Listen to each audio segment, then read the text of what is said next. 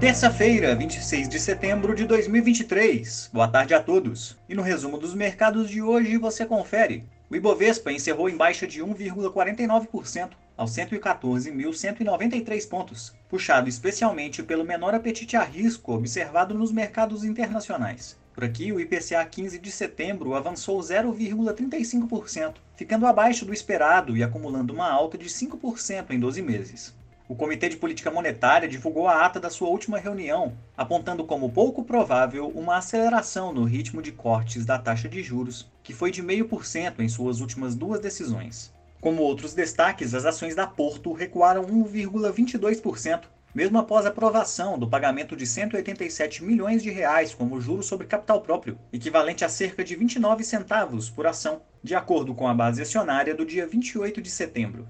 Já as ações da Alupar caíram 0,55% após anúncio de pagamento em 5 de outubro dos 36,5 milhões de reais que estavam aprovados desde agosto. O dólar à vista às 17 horas estava cotado a R$ 4,99, em alta de 0,42%.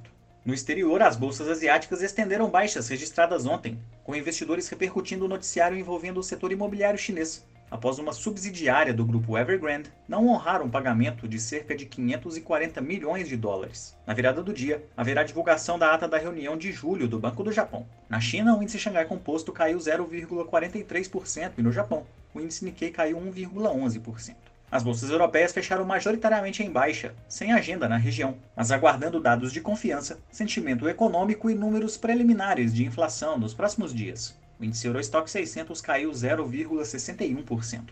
As bolsas americanas também fecharam em baixa após o índice de confiança do consumidor recuar pelo segundo mês consecutivo, ficando abaixo do esperado. Ainda seguem discussões a respeito do impasse orçamentário no Congresso, que, em último caso, pode gerar paralisação de gastos após a virada para o mês de outubro, com as incertezas sobre o tema levando a uma nova abertura na curva de juros do país. O Nasdaq teve baixa de 1,57%, o S&P 500 caiu 1,47% e o Dow Jones recuou 1,14%.